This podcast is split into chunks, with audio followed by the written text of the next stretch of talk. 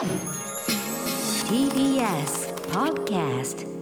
明日のカレッジキニマンス塚本二木と農場桃子がお届けしています。この時間はネクスターズルーム。今日のネクスターは村上春樹さんに関する書籍500冊がずらりと並ぶ村上春樹部屋、えーそして人気のそして古典の漫画がずらりと並ぶ漫画棚がありシャワーそして広いキッチンも自由に使えるゲストハウス富山県は富山市のイルカホステルのオーナー荒木まどかさんがリモートでご出演してくださってます荒木さんよろしくお願いしますよろしくお願いします。いします。はい、あの、実はですね、あの、先日、我が番組のスタッフがそちらに宿泊をした際に、ものすごく良かったということで、ちょっと番組出演をお願いするという、ちょっと異例の流れと今回は なっているんですけれど。はい。あの、荒木さんもともとラジオ結構お好きだというふうに伺っていますが、あの、当社 TBS ラジオと申しますが、あの、ご存知ではいらっしゃるでしょうか？一番 TBS 聞いてて、多分毎日どれかは聞いてます。ありがとうございます。あの、ちなみに当番組、明日のカレッジと申しますが、ご存知ではいらっしゃったですか、ははい、なんか、ヘビーリスナーではないんですけど、あの、友達がめちゃくちゃ好きで、はい。あの、よく切り抜きが送られてきます。あ、ありがとうございます。ちなみに先ほどね、ちょっとあの、音声チェックの時に、ちらっとはあの、今日来てらっしゃるトレーナーを見ちゃったんですけれど、あちょっと YouTube で確認、あ、オーバーザさんの白いフード付きトレーナー来てらっしゃいますよ、ええ今日のネクスターさんは。あと、今日手に入れた本なんですけどあ、オーバーザさんのサイン付きの本を手に入れました。おめでとうございます。かなりの TBS, TBS ラジオリスナーさんということで、まあ、忖度なしにね、聞いていきたいと思います。はい、早速なんですけれど、あの、荒木さんがオーナーを務めていらっしゃるイルカホステル。えーこちら、えー富山市の結構中心部にあるらしいんですけれど、まあ、そのなんか、あの、目玉といいますか、一番の売りとも言えるかもしれません。村上春樹部屋。ここにははい500冊近くもの村上春樹さんに関する本があるということですけれど、はい。これはどういう流れで作られたものなんでしょうか？えっと、ここ、ここ、もともと普通の客室で、個室として、あ、今、春春木部屋にいるんですけど、はいえっと、客室だった。で、個室として貸し出ししてました。だけど、あの、開業して1年半ぐらいで、コロナ時代が到来到来しちゃって、あまあ、とにかく暇だったんですよね。ーうんで、もともと、あの、村上春樹さんが好きで、宿の中に春樹部屋作りたいって思ってたんで、まあ、遠い夢だったその春樹部屋作成を、もう今しかないと思って、はい。まあ、半月思い切ってお客さん止めて、あの、ストップして、クローズにして、えっ、と、客室の一つ潰して、DIY で作っていきました。なかなか思い切ったことしますよね。まあ、要するに、あの、推しの部屋ってこというか、推しの祭殿と言ってちょっと言い過ぎかもしれないけれど、まあ、そのゲスゲストさんが自由にその部屋で、まあ、あの、本棚にあるたくさんの村上春樹本を読んだり、まあ、ちょっとこう、くつろいだりするっていうことができると思うんですけれど、はい。でも半月もその宿泊客をストップさせて部屋を完成させて、でもまだコロナは続いていたと思うんですけれど、実際、はいあのどうですかね経営の方は？経営は正直まだまだ前ほど戻らなくて、まあなんか半分にも、半分ぐらいしか戻ってきてないですね。うん。うんでも、なんか、結構、そのコロナ前は忙しくて、なんか、いもちろん休み365日ないですし、多分あのまま続けてたら、体どこか壊してたと思いますし、なんかすごい、いいタイミング良かったなと思います。休める機会をいただけて。あのポジティブ。そうですよね。これ私が、あの、これまで読んだ、まあ、それほど数多くない村上春樹本の中の、海辺のカフカになんとなく似てるなってちょっと思っちゃったんですけれど、なんかその、うん私の憧れの、その、まあ、シチュエーションといいますか、あな、君はこれからしばらく何もしなくていいから、ただここにいて本だけ読んでればいいんだよって言われる主人公にものすごくなんか憧れを持ってた学生時代がありまして、山奥に連れてかれるやつですよね。そうです。でも食べ物もたくさんあるし、もう本ももう山ほどあるから、うんもうじゃあって置いてかれる。あのシチュエーションにちょっと今なんか似ていらっしゃるのかなってあ想像わしたんでかりますすけれど。。なんかこう、休憩ってなかなかできないじゃないですか、特に大人になると。なんか、休憩せざるを得ない状況を作ってもらえて、何かに集中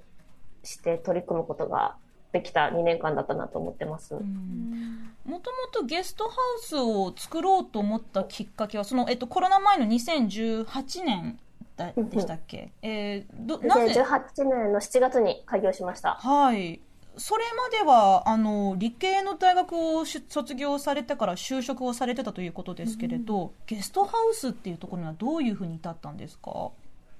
えっと、最初にゲストハウス体験したのが台湾だったんですけど、だいたい8年前ぐらいで、その時は、あの、前職、新卒で入った会社の、なんか、エンジニアの卵を育成するみたいな機会で、海外に出されてて、香港で働いてました。はい。で、海外の言葉覚えて、一人旅するようになって、まあ、香港ってかなりちっちゃいんで、富山市よりちっちゃいんですよ、香港って。えー、そうなんだ。でも富山市って大きいんですよね。うん ちょっと大きい。ちょっと大きめなんですけど、でも、一市町村よりちっちゃくて、うんで、まあ結構すぐ行き尽くしちゃうから、うん香港をハブにいろんな国にいる間に結構遊びに行くんですけど。その時に、まあ言葉も覚えたしと思って、一人旅をするようになって、で、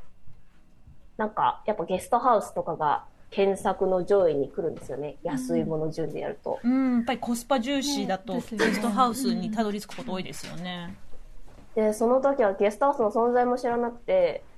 いや、人と一緒の部屋なんかありえないと思ったけたんですけど、まあちょっと安さにつられて泊まってみたら、めちゃくちゃ面白くて、うん。もう最初の宿が多分当たりで、なんか、その日のうちに台湾人の女の子と外行ってご飯食べたり観光したりとか、え宿帰ったら帰そのその日会ったばかりの台湾あ、人のそうです、そうです、行こうみたいなで。で、宿帰ったら帰ったで、中に韓国人の男の子たちがいて、辛ラーメン食べさせてくれたりとか。楽しそう。あとなんかまあ、その子にいる人に、ここ良かったよって聞いて、その次の予定を立てるみたいな、なんかその、ノンスケジュール、スケジュールない感じとかがすごい、今までしてきた観光地に行って写真撮るみたいな観光と全然違ったことが、結構旅の価値観を変えて、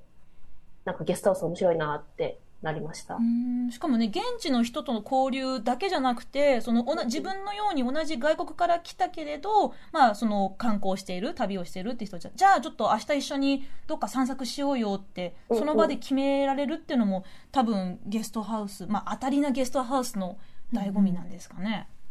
そうだと思います。うん、え、そこからどうやってゲストハウス作ろうっていう話になったんですか？確かに。なんかゲストハウス面白くて好きになって、いろいろ行ったんですけど、やっぱ基本的な性格が、私、引きこもりの土着民なところがあるので、なんか、あんまり外やっぱ行くの向いて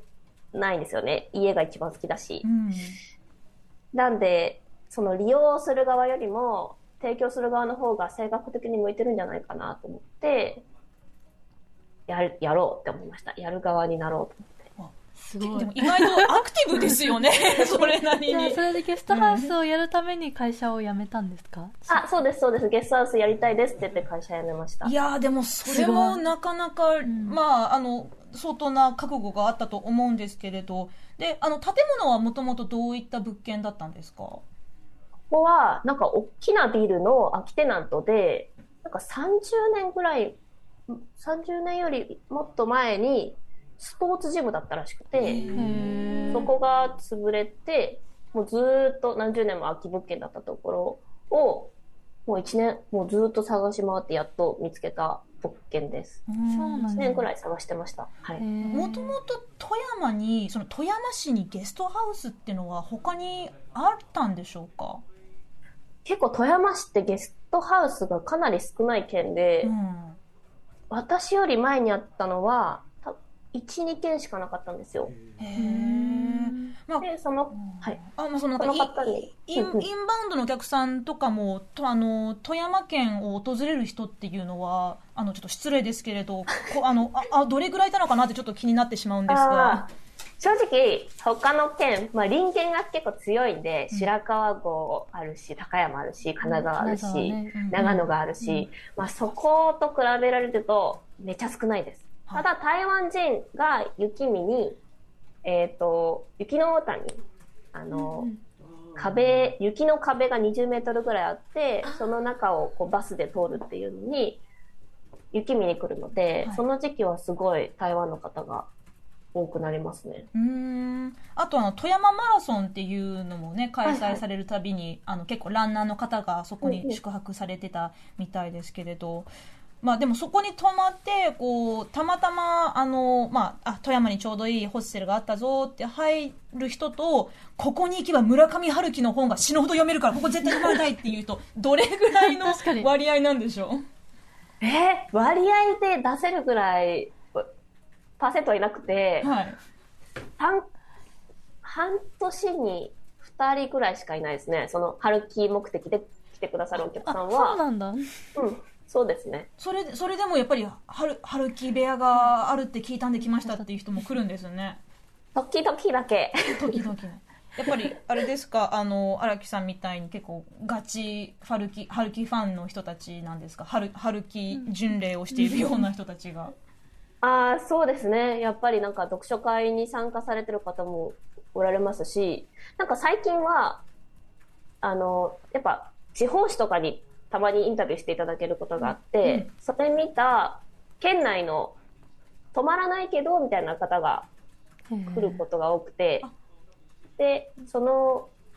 か70歳ぐらいのおじいちゃんと毎月1回オフ会してて、春季オフ会2人でやってて、オフ会とかなんかおお茶会みたいな感じですか？そうです、そうです。そうです。なんか、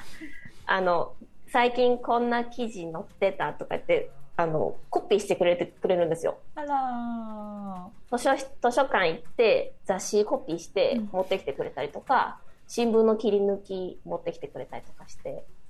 優しい。その宿泊客じゃないけど、でも地元の人からも、あの結構なんですかこうあ愛愛されつる存在になりつつあるんでしょうか？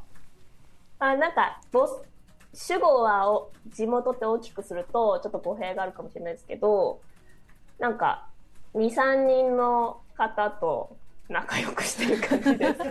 いいですね。いいですえもともと富山は出身なんですか？あ、富山出身です。あそっかじゃあいろいろ海外も行って戻ってっていう感じうん。あ、そうです、そうです。U ターンですね。農場さんは村上春樹の本とかはこれまでどれくらい読んでらっしゃいます？いやーもう全然何回挫折したことかって感じで。挫折しちゃうはい、ノルウェーの森だけは読んだことあるんですけど、なんかミステリー系というか、なんか答えは最初からこう全体像がはっきりしない小説読み始めてもえこれどういうことって思って。どこに向かってるのかななんかついていけなくなっちゃって、はいだからこんなに好きっていうからちょっともう一回読もうかなってうん。思わ、ちょっと今日思っちゃいますね。そうですね。ちなみに歩きさん、あのまあこういう人って多分世の中いやいると思いますあ結構。いる結構いると思うんですよ。私は結構好きな本なんですけどね。あの村上春樹さんのあの文体、まあ独独特な文体ですけど、なんかこうちょっと試してみたいけど挫折しちゃうんだよなっていう人に向けて、なんかこの春樹本はおすすめとか、ここから入ったらいいよっていうの何かありますか？いつもいおすすめしてるのは、えっ、と、世界の終わりとハードボイルドワンダーランドで、村上春樹作品って結構2種類に分かれると思うんですけど、はい。1個が、なんていうんですか、現実の世界を描いてる方で、もう1個が、えっ、と、ファンタジー。で、私なんか、今となれば、その、主人公たちの心の機微とかを理解、ちょっと理解することができますけど、やっぱ高校生の時とかは何言ってるかはあんまわかんなくて、うん。なんかハリー・ポッター読んでるような感覚で読んでたんですよ。あーもう完全ファンタジーとしてファンタジーもう何が起きてもなんかもうあそうなんだって感じで。うん。そうですね。変な生き物が出てきて、変な世界に連れ込まれて、なんか、急に時間が飛んでみたいなことが面白かったので、なんか、ファンタジー小説だと思って読めるのが、ええーと、世界の終わりとハード、ハード、んボイルドワンダーランドかなと思います。私が最後に頑張って最後まで読んだ1984みたいになんか現実の世界もうあの現実すぎて、はい。もうなんかすごい実在の地名もいっぱい出てくるその東京のねなんかこう三軒茶屋となんか駒沢大学のあの通りを通ってる高速道路とかなんかそれぐらいリアリティあると思いきやなんかどんどんどんどんファンタジーなのか現実なのか分かんなくなってくるっていうところでこう戸惑ってしまうっていうところもうん。あるんですけど、まあ、そこを私は結構なんか何クソ負けるもんかって感じてるんじゃないちなみにあの4月にねあの再来月の4月に新しいご本がようやく公開されるんですよね、村上春樹さん、はい。楽しみですねめちゃくちゃ楽しみです。びっくりしました。はい。まあちょっと内容についてはまだまだ何もね、ちょっとわからないんですけれど、まあそんな中で、あの、荒木さんは、えー、まあ村上春樹、ラジオ、そしてまあ漫画という人生の三大指針を持っていらっしゃいながら、イルカホストを営業されていらっしゃいます。はい漫画棚もすごいんですよね、実は。漫画、まあ、多少揃えてます。はい。多少と言いつつ何何百冊でしたっけ？え、わかんない。数は数えたことないですね。何百冊ぐらいあるんだろう。まあえ、数百ある。数百はあります。数百はある。で、そのまあ、あの、私もね、農場さんも、あの、まあ、海外、国内での、その旅で、こう、ゲストハウスっていうところね、泊まったこともあるんですけれど、やっぱりそのなんか、あの、先ほどおっしゃってた、まあ、一番最初は、え、他人と部屋、相部屋とか無理って思う方も、まあ、少なくないと思うんですよ。でもなんか、意外な魅力とか、こういう旅の楽しみ方もわ悪くないよって、ちょっと今ね、まあ少しずつこう、あの、まあコロナ禍の規制が緩和されてきて、ちょっとこう旅に行きたいなって思ってる人もね、こう増えてきてる中、ちょっとこう荒木さんのなんかゲストハウスの楽しみ方とか、なんかちょっとそういうところも聞いてみたいんですけれど。あー私がゲストハウス意外といいなって思ったのは、えっ、と、安宿に泊まるっていう限定すると、個室だと、あの、なんだっけ、一緒のやつ、ユニットバス？あ、はい。うんユニットバスが結構私すごく抵抗があって、あ純日本人なので、うんなんか、ゲス、ゲストハウスだと分かれてるので、それが。あ、うん。確かにで、当たりの宿ってちゃんと清掃が行き届いてるので、なんか、狭くて小さい個室のホテルより、よっぽど綺麗なんですよね。はい。で、そこの清潔感が意外と本当に100イメージが180度違ってあるよっていうことと、うん。あと、何でしたっけ質問。なんかたその例えばそのなんか部屋相部屋で知らない人が、まあその二段ベッドの中を上の段にいて自分は下の段ででちょっとこうねその気まずいなっていうところをどうやってこう楽しいものに変えれていくなんかコツとか何かあったら教えてほしいんですけど。あー、なんだろうな、なんか、えー、なんだろう、コツ？特になかったないかもしれませんけど。辛ラーメン食べるとか言ってみるとか。そうです、そうです。なんか、あのー困ってることありそうだったら、あ、Wi-Fi のパスワードこれですよとか、あなんか、やっぱ、不親切でもある部分があるので、その、個人でやってる宿が多いし、そこまで行き届いてないので、うん。うんやっぱ最初は困るんですよね。場所もよくわかんないし、ーはい。ど、どこにシャワーとか、あっちあったよとか、うん。うん。これだよとか、なんか、あ、シャワー開いたから次どうぞ待ってるでしょとか、なんか普通にきき一緒に空間を共にする人として気遣いをしていればうん。声かけることって結構あるんで、ちょっと値引きしちゃうかもとか、なんかそういう会話のきっかけって結構あるから、そういう楽しみ方をしたい人はいくらでもちょっと勇気出して言言ってみればいいと思います。確かにねそのホテルみたいにこうサービスが、まあ、徹底的に行き届いてるとは限らないし、まあ、同じ空間をね、あのしばらく知らない人と一緒にするわけですから、やっぱ気遣いとかでもちょっとまあ距離感も少しねちょっとこう程よく開ける感じでっていうのがなるほどね大事ですね。うん、いや荒木さんあの、まあ、これからね、まあ、ここの夏以降もしかしたらこうちょっとあの行ってみたいな、えーっていう人たちも増えるかもしれませんけどこう今こそ、まあ、今今後おすすめしたい富山の、えー周辺のおすすめスポットもしくはグルメなどちょっと最後に教えてほしいんですけれど えっと、これから一番、あの、美味しいのが、ホタルイカと白エビがそろそろ始まるんですよ。で、ホタルイカは3月の、あもう、もう漁では出始め、もうちょっとしたら出始めて、3月の、えっ、と、3月、4月、5月の新月の時だけ、あの、月がない時だけ、波打ちに、際に、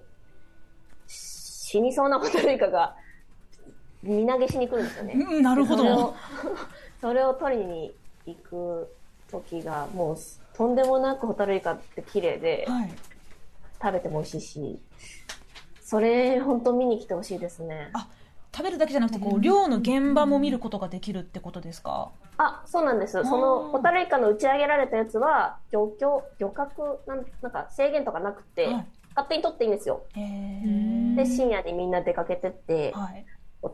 ザブザブ春の海に入って取るので、なんと。なんと。ちょっとそれ見てみたいですね、ね。でそれ数時間後にそれをいただきますとする。そう。卒業旅行富山だったんですけどあそうなの？めっちゃ美味しくへてー見えたんだって思ってちょっとまた行きたいですね。そうか、他にはなんかどういうあのスポットななどが、えーありますか、えーやっぱり、いいとこいっぱいあるけど、山、あ、ちょっと別のところ出していいですか？どうぞなんかあの、マンダラ遊園っていう変わった施設があってう、ん。なんかそこは富山県がやってる施設なんですけど、あの、仏仏教の、なんか、マンマンダラをテーマにしたテーマパークで、立山、うん。や山の信仰山岳信仰っていうのが結構富山は根ぶ根深くって、はい。えっと、下が地獄でこの現世が地獄で、山の上が天国みたいな、でそこを登っていくことが修行みたいな考え方があるんですけどその世界観を遊園地にしたところがあるので。乗り物とかもあるんですか？じゃあ。乗り物はないんですけどなんかあでもし天井にすごいあのーアスレチックみたいになってますね。ちょっと気になる。あと検索とりちょっとね極楽と地獄をうん。ちょっとこう疑似体験できるねマン県がやダってるってラ遊園仏教のテーマパーク。これはちょっと気になりますね。いやーあのそういう時間お時間どうもありがとうございました。ありがとうございました。ちょっと改めて、はい。あの富山を旅旅先チェックするのと村上春樹をちょっとまたじっくり改めて読んでみようと思いました、えーここまでの話は富山市イルカホステルを運営されている荒木まどかさんに伺いましたが最後にですねあのーまあ一曲かけたいと思いますけれどどんな曲にしましょはい。えっ、と、村上春樹さんがラジオでコロナのステイホームを励ますために紹介してた曲なんですけど、Look for the Silver Lining っていう曲をリクエストさせてください。うはい、えーこれはどういう曲なんですか、なんか、えっ、と、歌ってる内容が、どんなに辛い状況でも、必ずそこに明るい裏面があるっていうことを歌ってるらしくて、うん。で私もコロナになってないと、あ、私、村上さんのさ荒木まどか様へって書いてあるサイン本を、なんか、ラジオ関係でいただいたんですけど、なんか、めちゃくちゃ宝物なんですけど、それも、もう多分コロナの世界になってないともらう機会がなかったし、なんか出会えない人もいっぱいあったし、春木部屋もできてなかったと思うので、うんなんか、やっぱいい面ってたくさんあったなと思って、その曲をリクエストします。ありがとうございます。えーそれではお聞きしてください。えーチェット・ベイカーで Look for the Silver Lining。荒木さんどうも。ありがとうございました。ありがとうございました